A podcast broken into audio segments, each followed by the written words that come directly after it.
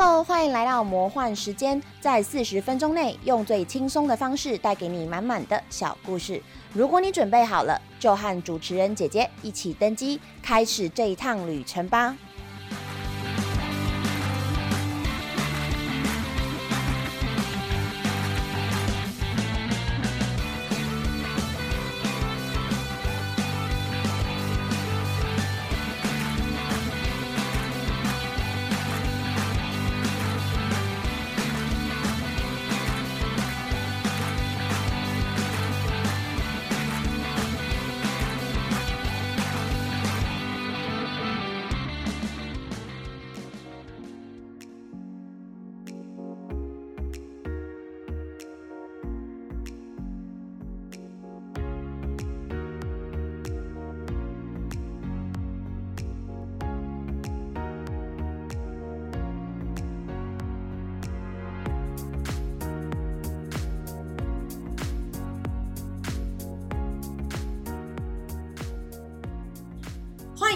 到我们的节目《魔幻时间》，我是主持人姐姐。今天的百人百业爸爸快的来宾职业，大家应该都已经猜到了，没有错，就是那句很常听到的台词，叫做“请问你听过安利吗？”那我们接下来就 欢迎在就是从事直销的小林。Hello，大家好。那说到直销，我必须很直白的讲，一般人对这个的印象其实蛮负面的。那我想请问小林，就是你自己接触直销的契机是什么？哎、我应该我应该算是直销二代，对，哦因为我妈妈就我妈妈大概我小学的时候就就从事直销。有听过富二代，没有听过直销二代这种说哦，我们现在有三代，什么？真的真的真的，现在有有就是从阿妈开始，然天哪后对对对对对。是哦，对，所以呃，但是基本上是这样啦。很多人会觉得，因为我也没蛮常被问到说啊，那你妈做做做案例，那你就自己一定会从事这个行业。其实我觉得不是很绝对，因为我刚开始的时候，其实因为你知道从小你生长的环境就是这样，所以其实是蛮对直销这个行业蛮无感，哦，对，因为你已经习惯它，对或者是甚至有时候你会对它有点反感，反感，就是你就会讨讨厌你爸妈的职业。不是我跟你讲什么为什么反感，就是你家里永远就有一堆叔叔阿姨。然后你就要哎来打招呼，叔叔要有礼貌，对哎、等一下，这个真的好好现实哦。对啊，确实，对对对，因为直销其实人来来往往蛮多的。呃，这是他就是比较早期的经营方式啦。嗯对，因为就是要一直接触人嘛。嗯，对啊，所以你是因为家里有人从事这个行业，所以呢，你就接触到了这个行业。呃，接触对对。那至于你要怎么进来，你怎为什么进来了？我为什么进来哦？其实这也是蛮有趣，因为我自己本身是学服装，啊所以我一路以来我的工作其实都是服装相关嗯的工作。然后呃，也比较像大家听说，就是直销就是要找到很多合作的伙伴。那最好的合作伙伴就是家人，所以我妈也会一直跟我说：“啊，你就来，你就来，你就来。”这样反而会让我更不想去，对，这就是因真的。为我觉得一般的孩子都不会想要受父母控制。对对对，就会有一个反叛，说我才不要这样做嘞。对对对对对，所以我自己是一路就是在服装产业从呃上班，然后到自己创业，然后自己开工作室，自己接 case，后来才呃，我觉得也是因为现在的大环境啦，就是一份工作已经没有办法去支持所有的，不管是收入或是时间的分配。对，所以我才会想要用一个兼差的方式去了解一下，到底直销这个产业是怎么回事。OK，所以你对后来才自己决定要踏进来。对对对，那是我出社会有几年之后。对，那对于大家其实都很反感的一些，譬如说直销的拉人手法，例如说填问卷啊、办讲座啊这种，那你自己怎么看这些方法？那你觉得，或者是你了不了解他们为什么要这么做？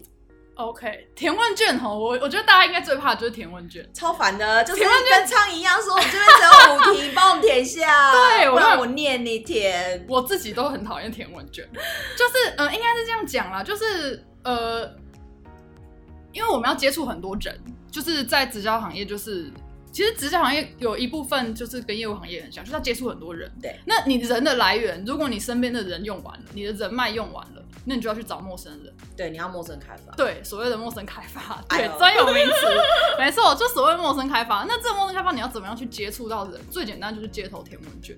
但是街头填问卷，我觉得它也是一个，它就是变相在收集个人资料了。对，因为一定你要留下名称或者是什么，或者是你甚至在交谈的时候，你其实就会让对方知道，比如说你的一些生活习惯、你的一些喜好对之类的。对，其实主要最主要就是我要留下你这个人的联络方式，以便后续你成为我的的顾客之类的。嗯，对。但是这就会，我觉得，因为毕竟是陌生跟陌生的接触，所以就比较容易，尤其然后有人在街头拉人啊，你可能在赶时间被人家抓下来，所以就很容易造成别人的反感，甚至是就是对直销这个产业觉得啊，你们就是这样。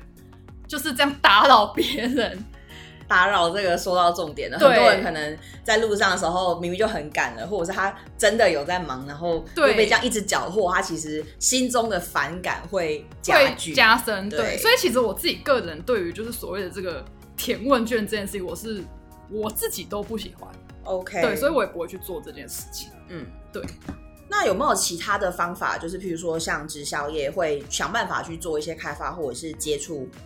一些新的人，嗯，我们现在主要就是办活动啦，啊，办活动。那像以往比较老派的做法，就是做一些产品体验，嗯，对。那那或许你可能就比较常常听说，就是你去到一个地方，然后就会有三四个人跟你说话啊，对对对对对，这是比较，对对，这是比较。呃，老式的老派的做法，对对。那现在的话，比较倾向办各种各样的，我们叫做所谓的入口。入口就是它可能是一个讲座，可能它不一定跟我们本身的产业有关，它可能跟美美妆有关，跟健身有关，或许是甚至是一些学习成长的讲座啊。对，有有那对对对，那这个活动的目的，它其实主要是可以透过活动来认识不同的产业。那那主要我们是我们主办的人是安利的人嘛？那这样子的话，你你来参加这个活动，哎，你可以认识到我们这群人，就有点像福伦那种感觉。哎，对，就是对一种交流的感觉。其实刚刚小林讲到案例啊，我自己也可以分享一下。像我从大学开始，我不知道大家有没有这个感觉，就是大学开始身边会非常非常多朋友都会接触直销这个东西。然后那个时候呢，我的身边的朋友，我记得有一个是梅林卡。一个是 New Skin，New Skin 应该是最老牌，大家第一个会被烦的一定是 New Skin。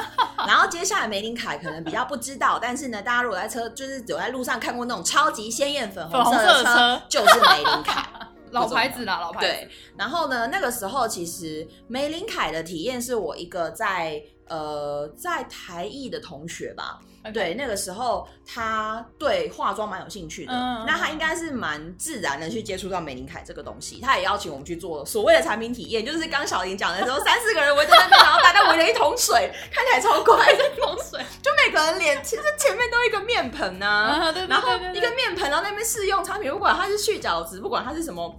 发光什么鬼东西？就是反正你要么就洗脸，要么就是往脸上涂东西嘛。就是那个，那个是我朋友带我去的。是，然后那一次其实我去了，然后觉得好像没有特别需要，因为。那个时候对我来说，我没有那么多零用钱，那我主要是自己打工，所以变成说我会觉得，嗯，玫琳凯的东西好像整套买起来对我来说真的蛮贵的。学生嘛，对，所以那个时候我就会比较倾向说啊，我有需要的单品我自己带，或者是说我觉得这个月比较不 OK，那我就不带这样子。那那个时候其实玫琳凯比较没有那么的具侵略性。就是他给我感觉也是，就是合着来不合着去。嗯，对，所以之后就是我有其他更想要的品牌了，那我其实也没有再买玫琳凯的东西，就这样淡掉。但是一开始就是那个体验没有说特别难过，或者是特别怎么样。嗯嗯，就是一个体验。对，然后 New Skin 的呢，其实有好有坏。对我也是被拉去那种 New Skin 超大的场合，然后我现在想说 Why am I here？我就觉得超怪，就觉得我为什么在这啊？然后一群人就是在那边，就真的不知道在干什么。对我来说，我就是你们在这里，那我已经知道你们目的了嘛，所以就变成说我在知道你们目的的前提之下，其实我会有防备心。对，那样其实对方很难攻我，我也很难真正去融入那个地方。所以对我来说，New Skin 那一次的体验是很差。后来是有一次，我的另外一个好朋友。他是自己在用 New Skin，嗯，对，然后他就跟我讲说，因为那时候我们都有那个鼻头粉刺的问题，嗯，对，然后呢，那时候他就说，哎，我用的超好用，你要不要用？后来我们两个就，你知道，姐妹就会自己分享东西，然后后来我记得我好像就有买那个东西，因为我真的用，我觉得好用，需要，对，然后而且是我朋友，他是直接倒给我说，哎，你就拿去用啊之类的，哇，你朋友真好，对他人蛮好的，然后呃，其实他好像某方面来说也是有在做上线下线，但是因为就是好朋友，所以他就觉得，那你就是买你要的东西就好，又没差，嗯。对，所以那一次还蛮好的。另外一次呢，就是很多次呢，对，超级多，我就不知道为什么我人生中这么多直销的经验呢，超怪的，这种是我一个都没进去就是了啦，就是身边朋友很多人在做。嗯有一次好像是那个应该有点像是什么金流吧，我不知道什么，他办了一个类似金流的活动，然后类似的最后的是又是别间公司，别间公司，然后好像最后的目的是要告诉你加入直销就可以财富自由吧，就是这一种很奇怪的结论。我心想说你是不是？因为我是念商业相关，我想说你中间也省掉太多东西了吧。然后那个时候，反正他就是让我们去玩一个类似现金流的游戏，啊，对，然后玩现金流游戏玩完之后呢，就是有人就真的很假，他就出来，然后拿他存折银本给我们看什么的。我真的觉得不是啊。那第一个，我怎么知道你不是自己在洗钱？对对。然后第二个就是，所以嘞，你办得到，不见得我办得到。如果你是要激励人家的话，你应该要是看人家的状况，去因材施教这种感觉吧。那这样子感觉让就是我乱枪打鸟，随便打到一个谁就是。对，我就觉得很怪。然后那一次，就其实我算是半被我朋友骗过去的。然后我去了现场之后，因为我其实之前有一点点感觉，但是我那时候不想怀疑他，因为也是算还蛮好朋友。我就想说，如果是直销的话，你不要叫我去哦。你知道我很讨厌直销哦。然后他就说不是，就你去了之后我发现是跟他讲，对啊，因为那个时候其实真的已经有被 New Skin 什么，然后我也开始接触，开始有接触美英卡，我就知道那是什么东西了嘛。对啊，然后我就跟他讲说你不要骗我。后来他就还是瞒着我，他没有说实话。然后我就真的很气。后来走出去之后，我还是现场有待到最后。然后走出去了之后，我就跟他讲说：“你为什么要骗我？我以为我们是没有这种事情是不需要骗的。对，对我就说，而且今天你骗我，我们的友情就到此为止了。这东西值得你拿你跟我的友情去赌吗？我们真的这么廉价？”然后后来他当然就是道歉啊，就说什么如果你不喜欢，就是我也不会再讲了什么的。我心里想说，你早该知道我不喜欢，我一开始不就告诉你是直销的话，不要找我。前面就不应该做这件事。对啊，所以那个时候就是直销前面有好的，后面有碰到这个坏的。嗯然后我那时候就是因为好坏都看过嘛，所以我自己就会觉得，好啦，就随缘吧。对啊，然后只是就就会觉得，嗯，有一些手法啦，或者是有一些话术，可能自己还是要有足够的经验，自己去判断。哎、对，对，因为直销其实，当然你们有一些，譬如说你们的目标要达成，对，可是然后可能会运用一些就是工具，对或者是用运用一些就是个人的就是连接或什么去达成。可是我觉得，身为一个就消费者或者是接受资讯人，真的自己还是要有判断能力，真的不能别人说什么就是什么。其实你你刚刚讲到判断能力这件事情蛮重要的，因为呃，我自己在这个行业，就是我从小看到现在自己经营，我我觉得有很重要的一件事，你看到你在同一间公司、同一个产业有好的经验跟不好的经验，嗯为什么？其实很最大最大很重要的一个原因是经营者这个人他做的事情是对的还是不对的。对，因为其实我觉得大家心里会有个道德良知之类的东西。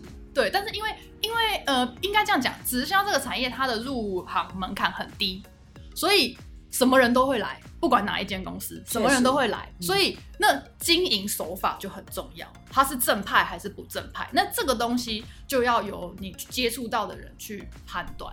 对，譬如说我今天可能我跟小林接触到了，对可是小林如果是一个心术不正的人，他就很可能就是会用一些诶不对的方法对不对的方法，取巧的方法。讲简单点，就是用骗的。对，用骗的。对那如果今天小林是一个就是正派的人，他觉得不行，我要赚钱，我也要赚的光明磊落。没错，譬如说像这样子的话，那他就是不会选择用欺骗的方式是。对。不过我倒是觉得，就是呃，因为很多人就像你刚刚一开始讲到，很多人听到直销会退避三舍，对很怕，不要说，就是因为很多负面的东西，大家会很怕。会有一个防备心。，对，但是我倒是觉得，如果呃可以在这些你以你听过的前提下，这些大间的公司哦，像比如说你现在马上就可以讲出来，比如说包括安利啦，New 像你刚刚讲啊 New Skin 啊 Mary Kay 现在台湾已经越来越少，少，其实他本来就不多了，我觉得。对，然后现在台湾比较大的三间，大概就是安利、New Skin 还有贺宝福。啊，哦，贺对宝福，对对对对对对，安利最最大大概就这三间。如果你可以有接触到这方面的朋友，我建议其实是可以了解的。为什么？哈，就是为了让你去能够去判断什么样是正派的公司，什么样是不正派的公司。其实这个就跟产业的 know how，就是我们之前一直有提过的东西，就是如果你对这个东西一直没有去接触，你对它就会很陌生。对，可是如果你有接触，你不一定真的要自己进去。没错，因为这个，因为这个产业，因为应该这样讲啦，啊，你选择行业本来就是你自己的选择嘛。对但是今天当你你一定会每一个人多少都会碰过一两次直销的人来找你做这个做那个，但是如果你不了解，你就没有办法去做判断。对可能别人说 A 就 A，说 B 就 B。对，那今天如果你是拒绝，可能还好哦。如果你投入了呢？对，因为如果你投入到不对的公司，对就像你刚刚分享时最后一个那个 case，对时间或者是金钱，就怎么来说就是没了。对对，那那真的他很糟糕对他时间被骗走，我觉得还好哦。如果钱投下去，真的很糟糕。而且就像你说的，直销是靠人，有时候你知道那个人的连接很强很强劲，但是呢，有时候也很脆弱。对对，所以其实我觉得大家可能对于直销这个东西会有疑虑，或者是会抱着一个不信任，就是因为它是一个靠人的产业。嗯，但我觉得最重要的是你自己要先了解。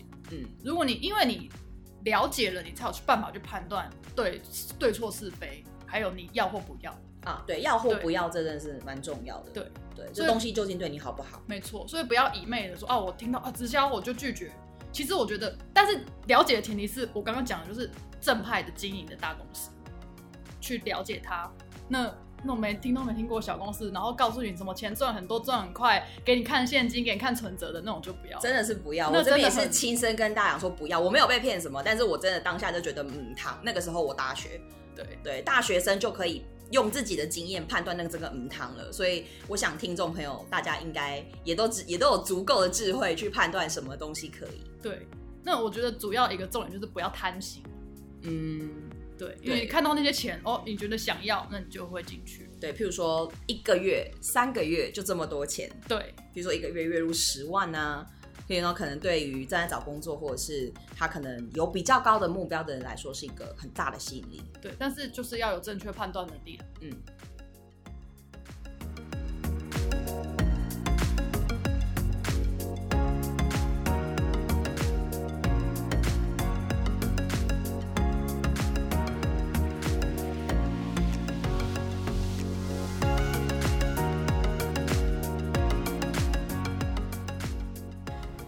我还有一个新的问题，嗯就是做直销，它是不是一份稳定的工作？那我知道有些人会把它可能当副业，嗯，然后有些人可能就是全职，真的是每天呃可能八小时、十小时都在做这个东西。对，那这样子当副业、当主业，最关键的差距在哪？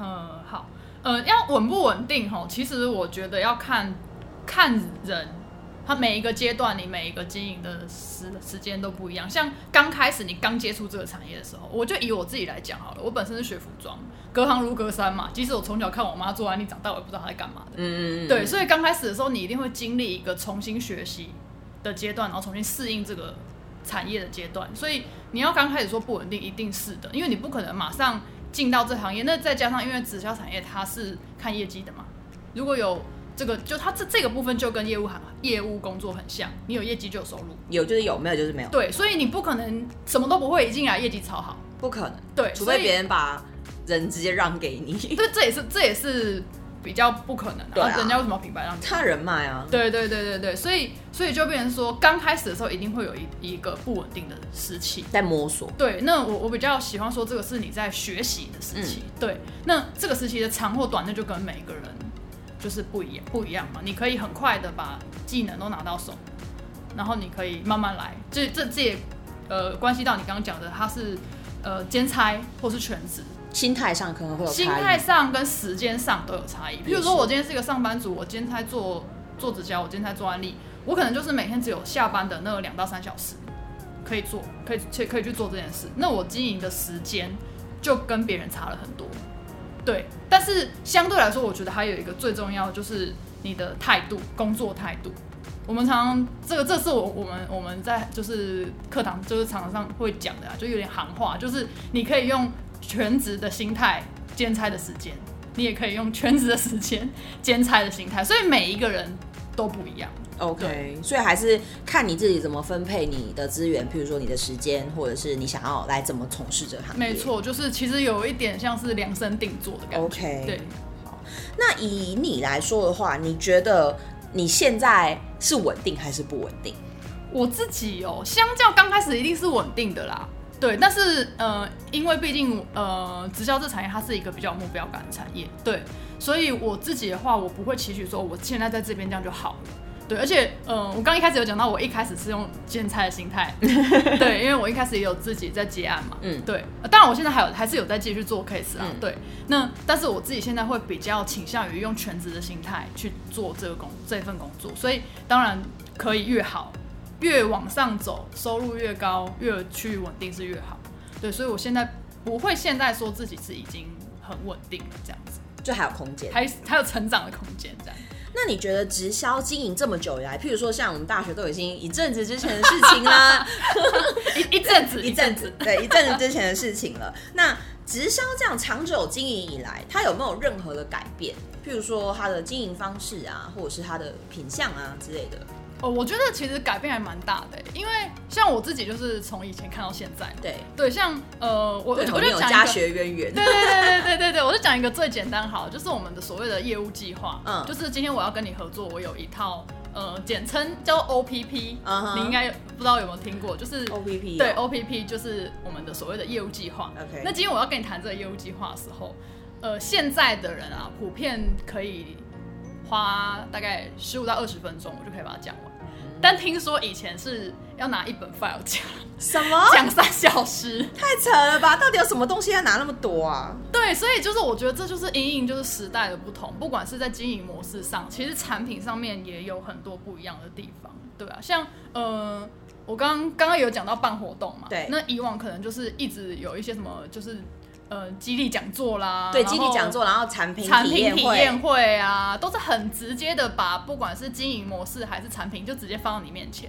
对，然后几乎是未经包装，应该说揭晓的那一刻那就是未经包装。对对对对对，但是现在就会比较用我刚刚讲的一些，就是譬如说办各式各样的入口活动啦，有趣的活动啦，或者是一些更简单的，就是现在有很多，比如说我线上直播，或是我个人粉砖。去做打造一个自己的线上品牌，这样子的一个经营模式，可以接触到更多的，呃，简单来说好了，新的陌生的族群。对，因为我觉得其实这个在各行各业都是一样啦，就讲今年的疫情就好了，不要再说了。因为呃，我讲一个最 最直接，就是因为呃，直销产业有一个很重要的活动环节叫做聚会，对，你要上课要有很多会议，对，那啊，今年就没有办法。对，因为防疫，所以大家也都会怕，然后可能规模也没有办法办。对，所以就渐渐的，就是也不能说渐渐啦，就是有一点被强硬的转型了，就是就变成一些线上，对，线上的会议、线上的活动。所以我觉得这也是，然后也就渐渐促成了，所以现在很多很很多经营就是转线上。对，对对对，就是你就是你刚刚讲到的一些工具的改变。对啊，也是因为今年疫情的关系了。连我朋友的教会都已经改线上祈祷了。哦，对，有有，我觉得线上祈祷还蛮酷的。对，就大概跟那种线上拜拜，是线上 线上拜拜烧香抽牌那种感觉，线上宝贝那种感觉，那种感觉超像的，就是换到基督教变成线上做礼拜。当然他们也是大家就是人脸都看得到，可能大家一起做做祝祷啊，只是手没办法牵起来这种感觉。对对对。然后其实就是听到时候觉得，哎，还蛮冲击的，就是哦，这样也行哦。对对对，其实我们一开始，我之前有办线上美容班呢。真的假的？真的就是每个人，就是你刚刚不是说就是有个脸盆吗？就是每一个人自己在家都一个脸盆，洗脸也是蛮有趣的啦。我觉得就是一个新的形态。还有什么线上饮酒会？我知道，就譬如说大家没办法聚在聚在一起，或者是你去那种公共场合，你有健康的疑虑、风险的疑虑，然后大家就会大家约在家里开啤酒喝聊天。好了，其实。好像跟我们平常开 Google Hangout 没有什么差，其实是啦。对，其实我觉得像这样子的所谓的呃线上工具，然后社群媒体的使用的这种转变，对于我们来说其实是比较容易上手，因为它对我们来说是生活的一部分了。对，我不需要特别再去学，可能就是再学一点进阶的东西，其实操作就很方便。没错，没有错。所以其实我觉得现在直销这个产业在这方面的转变，是对很多想要呃有多一份收入，或是有多一个发展的年轻人是。是一个很好的机会，嗯，对，因为现在就是用这样子的社群媒体啦，哦，一只手机，你就可以去经营事业这样子，嗯，它确实是蛮有效的，缩短了一些时间或者是其他的成本，但是它的那个触及，它可以直接变高，没错。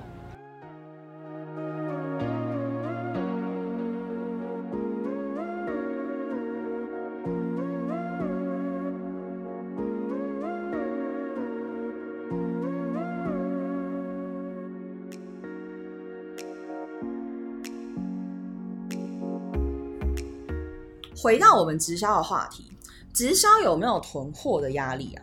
有啊，应该是这样讲啦，就是大部分的直销有，而我们自己公司，我们我们公司是没有。我我我以我们公司来举例好了，就是我们公司最简单的就是加入一千块押金，你不要退出，你就拿回来。好，所以基本上零成本，然后没有规定购货，然后甚至我们的所有的产品你买了之后，你两年内两年内哦，所有的东西你没有用完，你不要都可以退。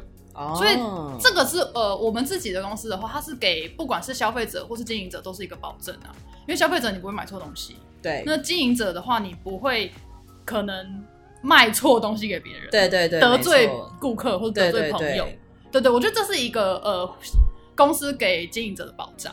但是据我所知，大部分的直销公司是有一定的所谓的呃每一个月固定的购货额，甚至有的他们做责任额。对，这个可能比较少人有听过。嗯，对，就是可能今天你要投入这个产业，你就要跟这间公司签一个合约。嗯，那你就每一个月必须要进货多少钱这样子。嗯对，那这个这个钱可能就是大概也不会低于个几十万。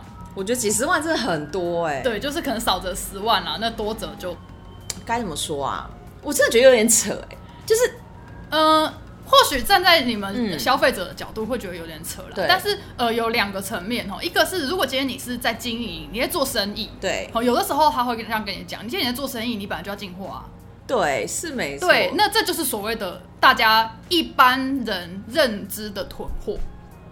对，那二方面呢，为什么要有这个责任额？是保证公司本身以公司的角度来看，它会有这样子的收益，每个月保证公司本身。哇塞，好啦，可以理智上可以理解，但是还是觉得十万这个金额蛮大的，对，所以我而且说以上，对对，所以我觉得就是我刚刚一开始为什么要跟大家说，就是要好好的去了解。如果你真的想要接触这个产业的话，好好的去了解。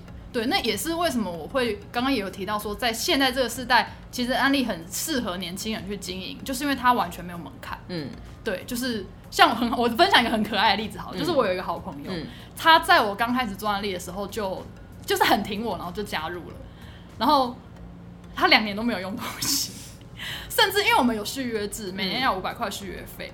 当然，如果你有消费有可以，就现在都几点嘛，嗯，对，消费几点就不用续约费。然后他他没有买东西，所以每年他要续约的时候，我都很不好意思。刚说要续约了，对对对对对，然后可是偏偏他都没有用到产品，不是他很可爱，我就说，哎、你都没有用产品，你这一整年都没有买东西，你干脆就不要续了，嗯你那一千块退回来。嗯他说，嗯，没关系啊，就续啊。第一年我就傻傻帮他续，嗯，就第二年我又要续了，我又问他，我说你到底有没有要用东西？你不用产品，你也不跟我做安利，你这样加着干嘛？对不对？哎，然后我说你你干脆退掉，他也很可爱，他就回我说啊，那如果我以后要买怎么办？那你就来找我买啊，我就觉得他很可爱，你要买的时候再来找我不就好了吗？对对对，我就觉得很可爱，但是他还是续了。后他后面有开始用一些保养品啊 OK 对，到现在也是我很好的一个一个好朋友跟顾客这样。好，还好还有用钱没有打水漂，对对对，但是我我我我想分享的就是，呃，你这样子就是在安利，你可以很自由的去决定你是否要购买产品，或是你是否要发展。嗯那其他如果有像这样刚我像讲的相关的，不管是呃自动扣款的合约，或者是责任额这样这样子的东西的公司，可能自由度就会相对低一点。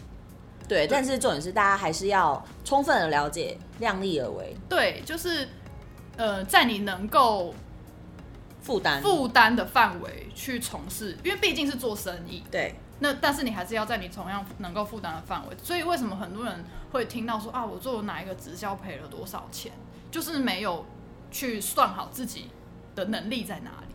那所谓的上线下线到底？那所谓的上线下线哦，就是其实它有点像师徒制啦，师徒制。那这跟这个所谓的呃直销的消费网络有关系，那这个就太深了，今天在这边就先不讲。但是它有点像师徒制，就是今天呃我我要找你合作一个生意，那我必须把我会的东西全部交给你。我觉得这就是比较像是上线跟下线的一个合作的关系。我需要你的，可能你的不管是你的能力也好，你的人脉也好，或者你你想要在这一份行业里面，呃，我就讲成功的一些欲望也好，你的某一些好的特质，我看中了之后，我想要跟你合作，那当然我就我不可能把你带进来这产业之后我就不管你，嗯，所以我就要尽我能够的，我是前辈嘛，所以我会的东西交给你，带着手把手的一起做，嗯，这比较像是一个相互合作的关系啦。那上线到底会不会利用下线赚钱？我觉得这也要这蛮多人会有这个问题。哎嘿嘿，这这也要看公司。嗯，对，那我觉得这个这个所谓的上线利用下线的问题，哈，真的要讲到就是，呃，跟制度有关，制度层面有关了。那我就呃在这边提供给大家一个最简单的判别方式：上线会不会利用下线？嗯今天如果你有接触到你的朋友跟你谈呃所谓的直销的制度的时候，你只要问他。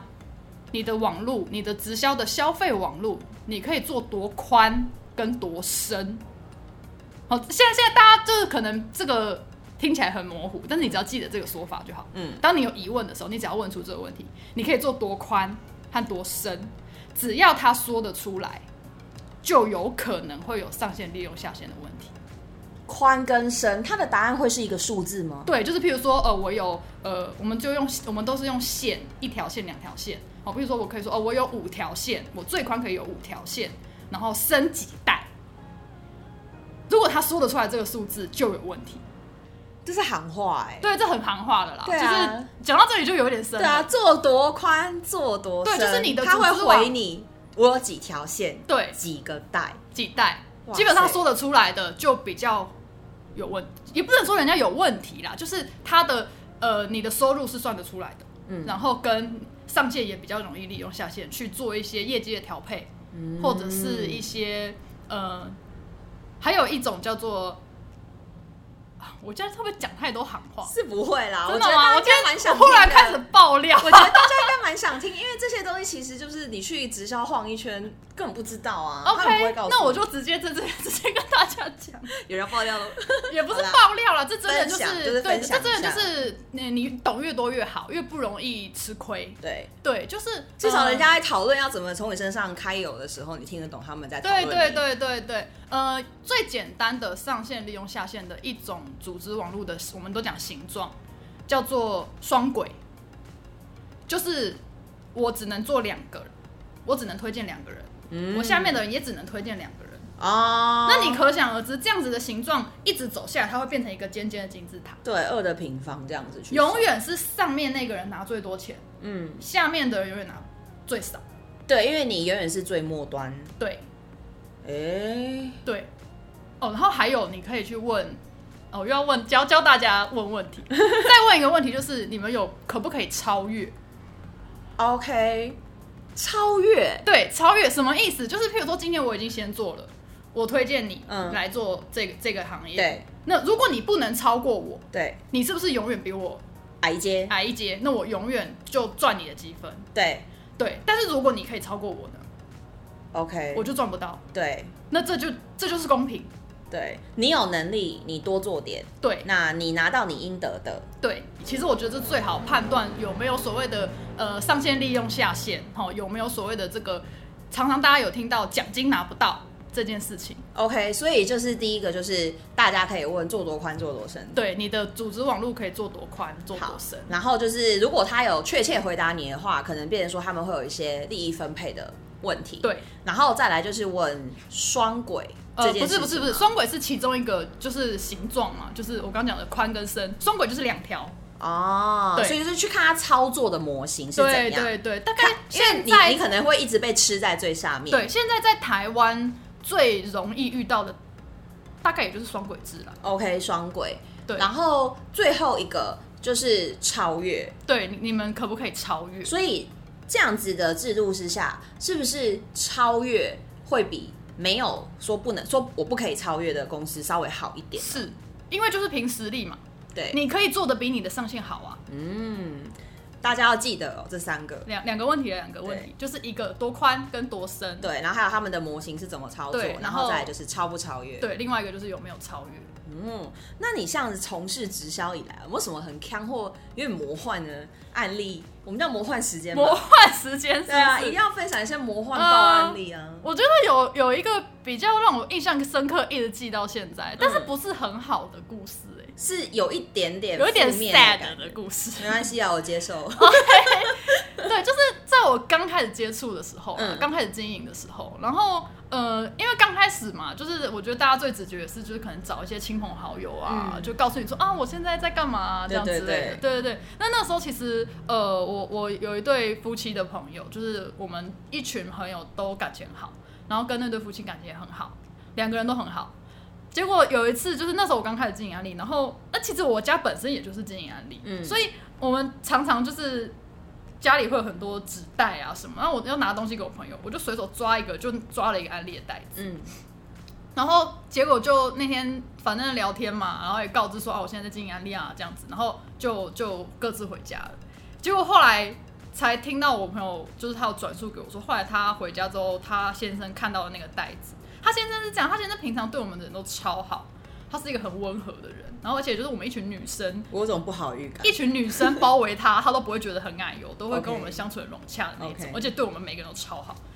结果那天他说他回家的时候，他先生看到我，我还不是有给他产品哦，我是拿东西然后用那个袋子装而已。嗯，结果他回家，他先生看到那个袋子，就整个就爆炸，就说这个东西以后不准再出现在我们家，就很。据我朋友转述给我，他是非常就是抓狂！抓狂，对，天呐很，抵触。这是因为一个安利袋子引发的事件呢。对，但是后来我也没得去问说到底是发生什么事，因为我觉得就是再问下去，对对对对，再问下去就有一点 K Y，就有点对但是我就觉得说哦，因为当下我就觉得好，那既然你这么反感，那我以后就不提。嗯，对，只是我就会觉得说，到底什么样的状况会让一个这么温和的人好好先生对，然后忽然暴变。对，而且而且我觉得我有一种什么扫到台风尾的感觉，对对对。干我什么事啊？对，真的好像就莫名其妙啊，因为你又说你不是拿产品给他，就只对是装个袋子，对，真的是未解之谜。对，而且也也蛮有趣的事情，就是因为在那之前他也知道我们家是经营安利的，但是在我经营了之后就变不一样。真的是蛮奇妙的。对对对，这件事情到现在无解。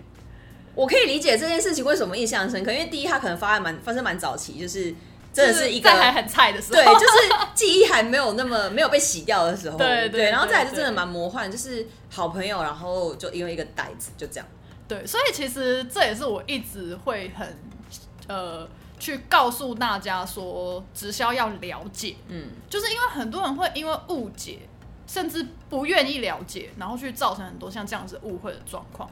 其实我觉得跟我魔幻时间为什么要做这节目是一样，就大家都听故事啊，你多对听又没关系，不代表你要做。对，对了解很重要。对，而且像我大家，其实你知道，我可以跟小林今天坐在这边谈啦。我们不是因为直销认识的，先讲，哎就是我们有办法这样分享。前面大家也听我分享什么 New Skin 啊、Mary Kay 啊之类，真的就是我年轻时候误打误撞进去，但我没被他们拉走啊。嗯，对，就是可以，就是当做一个经验分享。那对当然，你有经验之后，或许你也可以告诉你身边的朋友说：“哎、我体验到了直销，或者是我体验到的公司是什么样子的。没错，我觉得有些不 OK 的地方，你可能小心我觉得有些 OK 的地方，你听听看。对对，那你自己再去体验，你自自个看着办吧。其实就是这样啊。对。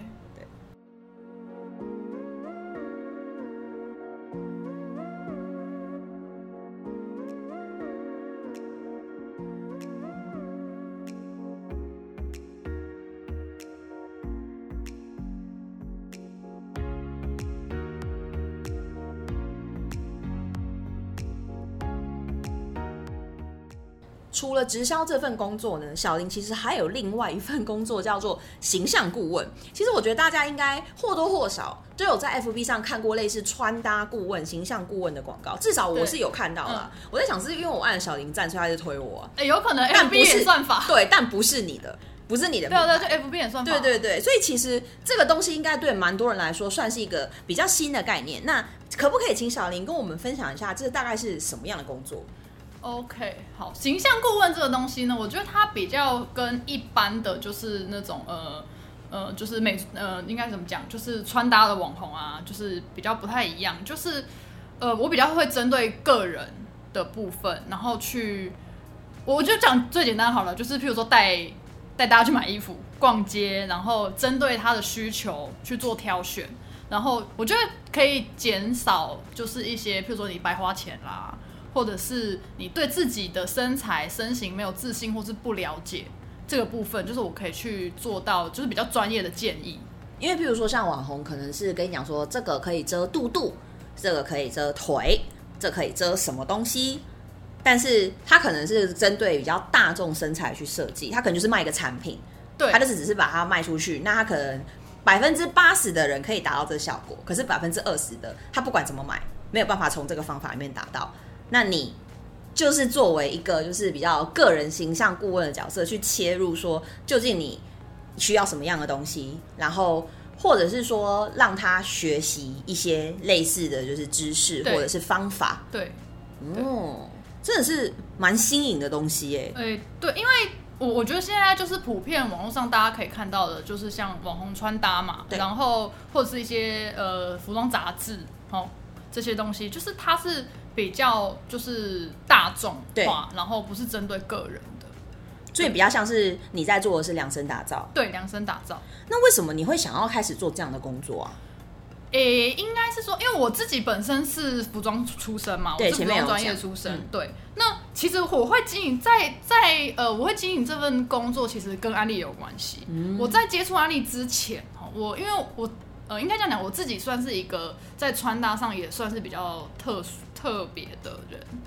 我我有个怪癖啊，我不喜欢跟别人一样，对，所以我就会就是穿搭比较特别一点。那但是在那之前，我也觉得说穿搭这种东这种东西，它就是一个个人的东西，就是一个爱漂亮啦。我只是单纯喜欢穿漂亮的衣服，然后呃让别人看到我很很特殊这样而已。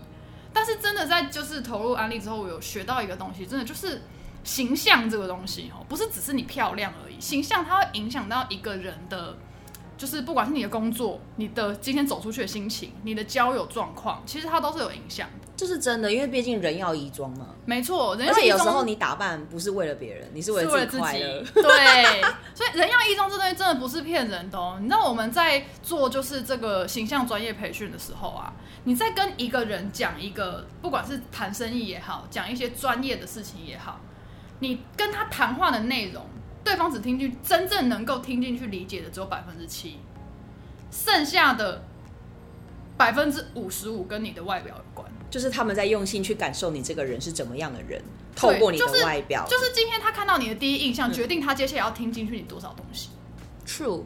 对，对这倒是真的，第一印象真的很重要。对，所以所以也是因为就是经营了安利这份事业之后，我才发现说，哎、今天你不管你是要创业，或是你要做任何的事情，跟穿搭、跟外表、跟仪表，还有就是整个你的形象是非常有关系的。简单来说，就是你这个人希望给别人怎么样的印象，你有怎么样的气质，没错如何透过去穿搭一些，不管是你的衣服或者是你的配件，去表达出来，帮你去达到目的地。没错，对。嗯那但是穿搭也不是只是一昧的模仿，对，因为现在我们就像我刚刚讲的，所有的能能够接触到的这些平台，你充其量只能做到的就是模仿。对，但是我在做的东西就是比较让你是先从了解自己开始，进而可以去就是在往后你的穿搭的路，哦，不一定要走什么时尚啦，就是这不一定说每一季都要赶流行啊要穿什么，对对对对，但是你可以去选择对的东西，在对的场合跟对的时间，然后跟你的身形是去做搭配。对，因为其实可能很多人看那些呃杂志之类的，都会说什么有梨形啊，有什么球形，对有什么对五大高挑，对那种身形，对就其实变成说它是把你分类，可是它不见得在分类之后可以给你更多的一些资讯，对对，所以变成说如果。有个人这种形象顾问的话，他可以帮你比较细的切到你或许真正缺乏的部分。没错，嗯，真的是我觉得还蛮有帮助的。这对，而且我觉得在现在的这个时代，就是真的外表，真的不要说真的很，因为很多人以前说就会说啊，都只看外表很肤浅，其实真的不是哎、因为其实我们前面也有讲到说第一印象第一印象太重要，真的太重要了，就是我不要讲别的，如果我今天我走在外面，我要去谈生意，我如果看到我的谈生意的对象是一个蓬头垢面，然后穿着拖鞋什么的，我可能会觉得你连自己都打理不好了，你自己的 business 打理的好就不会想要听他说。对，我。会有点疑虑。对对，那当然有些人说啊，就是有些人可能就是气质是怎么样，可是我觉得基本礼貌还是要有。没错，对，那在建立在这个基本礼貌上，没错，你可以就是达到怎么样的程度？那当然就是看你个人的一些潜力，或者是你个人的一些资源。没错。那你像做这个，你是 one on one 吗？嗯、基本上是，但是也是有，就是呃，应该说是就是算 case 嘛。嗯那但是就是呃，目前来说都是 one on one 的 case，然后也有两个人，OK，对，两个人一起来，对。那但是我自己近期的有一个规划，是我有一点想开那种就是小班制互动式的嗯对，大概可能三五个人。对，这样会比较轻松啦，而且也比较符合现在疫情 然后防疫 OK 少一点这样子。OK 对啊，那你在经营这个穿搭顾问这个事业的时候，你有去做怎么样的研究啊、尝试或者一些努力来帮助你这个事业在成长吗？嗯，应该是这样讲啦。我自己本身就像我刚刚讲嘛，以前就是爱穿漂亮而已嘛。那你要怎么样把你的这些东西让大家看见？这对我来讲是一个比较挑战的东西。就是如何教会别人有同样的眼光或判断力吗？嗯，对，包括就是因为你不可能用一个课堂或是一次沟通就让他完全完全改变。对对，这是需要一个比较漫长的潜移默化过程。对对对，所以我会试着去跟所有接触的人，就是保持联络，然后这然后去做一个长时间的，算是追踪吗？也不是，就是像我现在接触过的很多顾客，他们在买东西的时候都会先问我。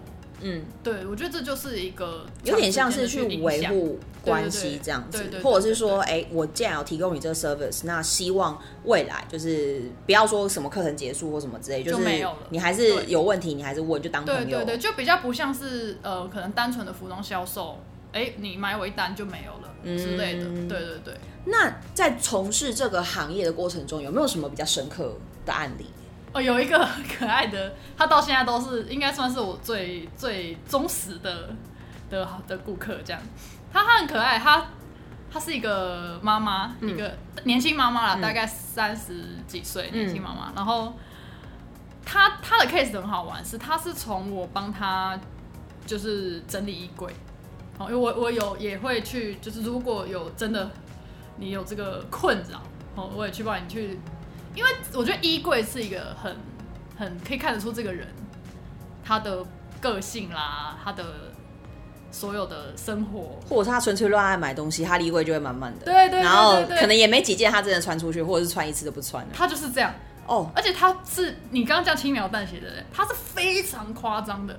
他的衣柜小小的一个这样双开的衣柜，然后是不等下打开会满出来是不是不是打开会满出来，打开也看起来还好哦。可是我就一件一件拿出来，一件一件拿出来，然后他们家的那个双人床就满，他的衣柜黑洞吗？通往别的世界之类的，是有人进去偷挂吧？大概是这种感觉。太扯了吧！然后里面呢，是后面有工读生一直递给你衣服吗？然后里面呢，什么东西都有，什么风格都有，什么款式都有，什么颜色都有，他记得他买的这些东西吗？不记得。天哪！好然后我就问他说：“那你平常的消费习惯是什么？”他说：“我很少买衣服，但是我一买就是随便走进一间店，感觉对了就买个一两万，然后这件衣服可能就可以，这些衣服可能就可以穿很久。然后，但是他也不知道那衣服是不是真的适合他，甚至有的买回来也没有穿，所以才会造成黑洞的衣柜。好，所以他是被什么东西刺激到他来找你啊他是他朋友介绍，？OK，所以你就去帮他整理衣柜，对发现他家衣柜是一个这么恐怖的状态。哦天哪！对，，然后后来我就帮他整理了。那通常我整理衣柜会分三个部分，一个就是直接扔掉，也不是扔掉，就是可能捐给需要的人。回收。对，直接离开他的世界这样。那还有的呢，就是可能哎、好好一点的，可以分送给身边的朋友。你觉得有谁需要，剩下一部分就是留下来。那我就就他留下来的这些部分，就带他再去采买一些他不足的部分。譬如说，可能这些裙子你现在都不能穿或不适用了，对就丢掉或送掉。对但是这么一来，你就没有裙子了。对那如果你真的还是想要裙子的话，走吧，我们去买。对，就买它适合符合他现在的工作需要的，哦或者是他的生活需要的。因为像我那一次呃跟他跟他谈，他就是他的生活大概就是带带小朋友，嗯，然后偶尔跟他们家还蛮常有户外运动，去海边爬山都有。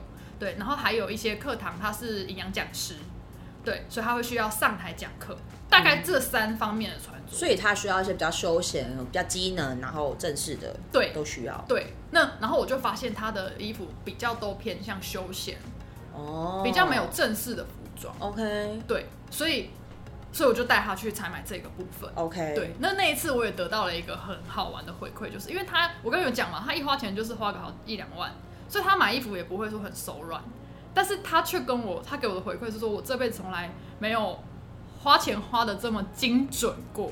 就是买来的东西真的可以用，对有差啦，，对，就是花钱就是真的要花在刀口上，你需要再买，不需要买真的是浪费但，是你把它让给其他人吧。但是很多人是没有判断力的，嗯，对，对，所以这时候就需要我出马。好啦，你也算是在造福人群吼，是，啊，是啊，避免资源浪费，这很这是真的，重要，而且我我一定要提到一点，就是因为现在快时尚的关系，其实衣服乱买是一件非常不环保的事情。不知道大家有没有注意到啊？像譬如说 Uniqlo，他们也都会有一些那种衣服回收的计划。没错那可是你想一下，这个现象是什么时候开始发生的？早期我妈妈那一代营养不良嘛。所以一件衣服可以穿超久啊，从小学穿到国中毕业都在穿，对不对？而且有时候会做大，什么袖子多放一点，然后衣服就是扎进去，那做多长根本就没差。没错，以前是这样子，一件衣服真的穿很久，那他们布料可能比较好，有挑过。那毕竟自己做衣服嘛，他们就可以就是做一些就比较特殊的一，些设计。然后后来呢，成衣开始出现了，变成说，哎、我们有更多更快速的选择，然后价格也压得下来，变成说，哎、大家比较敢买这种就是呃不一样的东西。没错那后来快时尚品牌又如雨后春笋般这样出来，然后又在台湾就是遍地开花，像这样子就变成说某方面来说，你会觉得啊，一件一百九十九，一件九十九，好便宜，然后给他买个三，件，不用思考就买下来。对，然后可是这样子其实累积在衣柜里，造成的也是另一种资源浪费。没错，对，其实往坏的方向想，就是你是在浪费资源，你根本就不用；往好的方向，就是你为什么不让它在那里被下一个真正需要需它的人要的人买走？对，而且其实以现在的快时尚来说啦，就是呃，这个也给大家一个一个小知识好了，就是尽量不要买，但是现在很难啦，吼，大家可能买花花多一点钱买一些像比如说纯棉的啦，哦，一些雷影的啦，就是好一点的材质的东西，呃，大家可以去看衣服左左边里面的这个洗标跟材质，哦，尽量不要买这个聚酯纤维。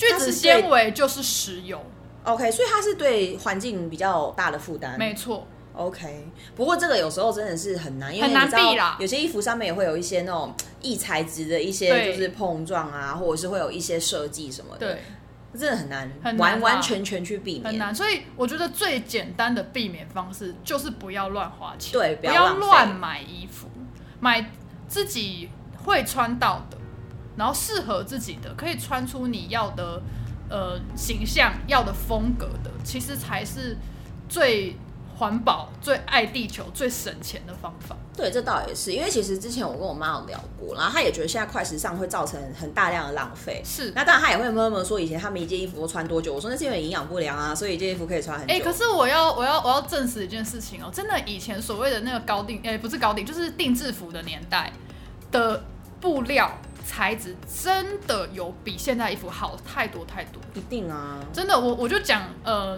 前几年啊，就是我们在整理我阿嬷的衣柜，然后我就，哎、他们以前做的那些衣服真的都很漂亮，我就拿了几件起来。刚好现在你要想想，看，对，你要想想看，那件衣服是从我阿妈二三十岁穿到现在，然后我现在在穿哦，然后它是跟新的一样，洗不坏哦。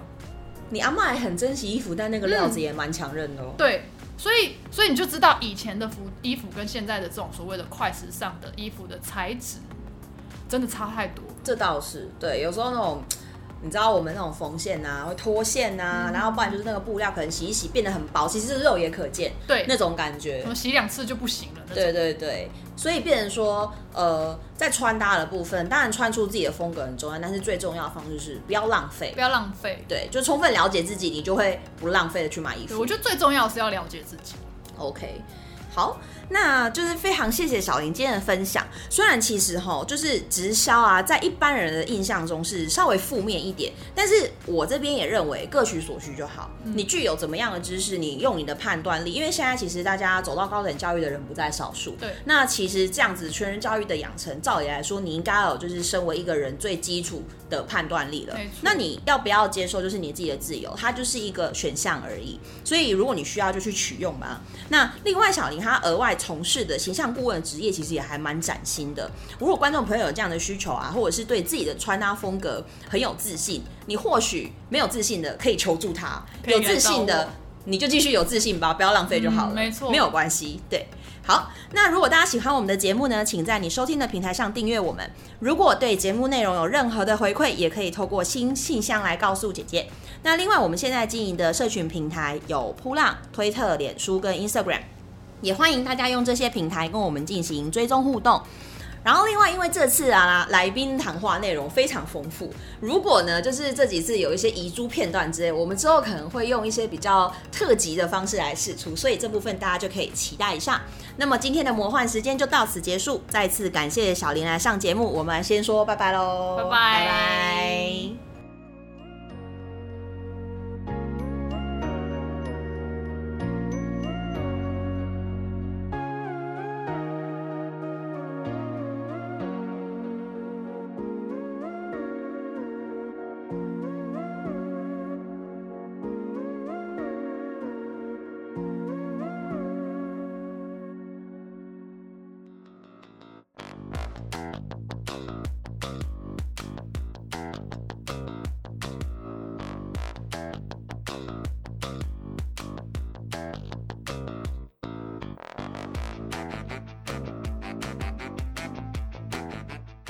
感谢大家收听今天的节目《魔幻时间》，我是主持人姐姐。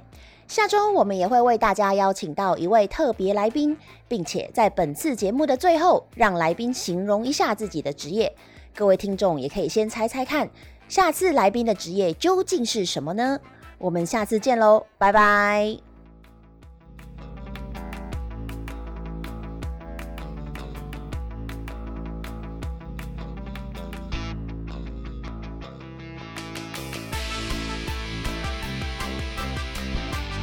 我的职业是森林纯洁掠夺者。